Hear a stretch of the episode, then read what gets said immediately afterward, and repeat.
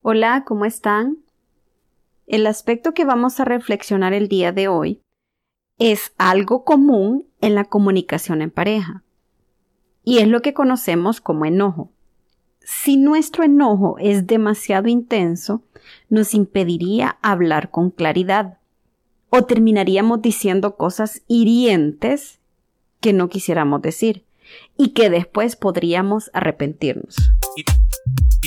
Estás escuchando Mi esposa y yo, un podcast donde conversamos las experiencias de vivir en pareja. Este es nuestro primer episodio y queremos reflexionar sobre uno de los aspectos de la comunicación en pareja. El hablar a veces no es precisamente comunicar. La comunicación se completa con el hecho de entender el comunicado. No se trata de hablar mucho o de hablar poco. El éxito en la comunicación es que se puedan entender. Mi esposa siempre dice que en nuestro matrimonio o en nuestra relación ella es la parte calma, ella es la parte que baja la guardia para evitar que algún desacuerdo o alguna discusión eh, pase a más y porque yo soy un poco más explosivo, eh, a veces no, no, no pienso las cosas, me acelero, me molesto fácilmente, pero gracias a Dios que mi esposa es la contraparte de esto y ella pues es un poquito más sensata a la hora de hablar, a la hora de actuar y a la hora de decir algo. ¿Verdad, mi amor? Entonces, al menos para mí esta es una gran ventaja. Bueno, en eso él tiene razón. Yo he decidido que en las discusiones es mejor quedarse callado. Y ojo, que no es porque él tenga la razón, es para que él se calme y reflexione de lo que está pasando. Cuando ya ha pasado su enojo, es ahí cuando yo entro. ¿En qué sentido? Nos sentamos, hablamos de la situación, le digo, mira, no me gustó que te pusieras así, no fue la manera correcta, y es cuando él entra en razón y termina pidiéndome perdón por lo sucedido. Y yo lo perdono, no guardo ningún resentimiento en mi corazón. Creo que es una manera de controlarnos ambos. Yo pienso que en el matrimonio alguien siempre tiene que ceder. A mí me ha funcionado muy bien y en esta parte pues soy yo la que cedo siempre. Creo que es una manera de controlarnos ambos.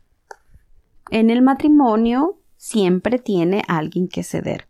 A mí me ha funcionado muy bien, aunque por dentro siento que no debe de haber pasado eso, pero sé que no llegaríamos a nada si los dos entramos en demasiada tensión. Así mismo es. Mi esposa acaba de decir que en el matrimonio una de las dos partes tiene que aprender a ceder. ¿Y por qué digo la palabra aprender? Porque es un proceso en el cual todo matrimonio tiene que ser sometido para aprender a bajar la guardia, aprender a bajar un poquito la tensión y lo que no nos permite muchas veces bajar la guardia es sentir que estamos perdiendo una batalla. Ese orgullo que no nos deja dar un poquito de calma a la situación por el hecho de no sentir que nos están ganando. Y es normal. Por eso digo, tiene que ser un proceso al cual tenemos que someter nuestro orgullo, porque el orgullo también forma parte de la falta de una buena comunicación en el matrimonio. ¿Cómo es posible? Eh, perdiste esta batalla y mi orgullo me está hablando a mi conciencia y recordando que si ya lo hizo una vez, lo va a hacer muchas veces. Y entonces eh, a veces lucho, yo sé que ella también, pero hemos aprendido a ponerlo en práctica porque es necesario, por el bien de nuestro matrimonio, por el bien de nuestros hijos y por el bien de la familia. Así que no te estamos diciendo que siempre estés dispuesto a perder, sino que estés dispuesto a ceder por el el bien de la persona con quien tú compartes tu hogar. Recuerda que no es lo mismo una casa que un hogar. Y los matrimonios tenemos el derecho y la necesidad de vivir en un hogar. Este podcast nace de la necesidad de querer compartir con todos ustedes el hecho de que no somos perfectos, no queremos pretender ser perfectos. Vamos a hablar en algunos episodios cosas que hemos pasado, discusiones que hemos llevado a cabo, pero hemos decidido en muchas partes de nuestro caminar como matrimonio ceder ya que hemos visto que así nuestro matrimonio se ha mantenido a flote y hemos tenido excelentes resultados. Recuerda que cuando no cedes, perdemos todos, pero cuando decides ceder, ganamos todos. Dios les bendiga.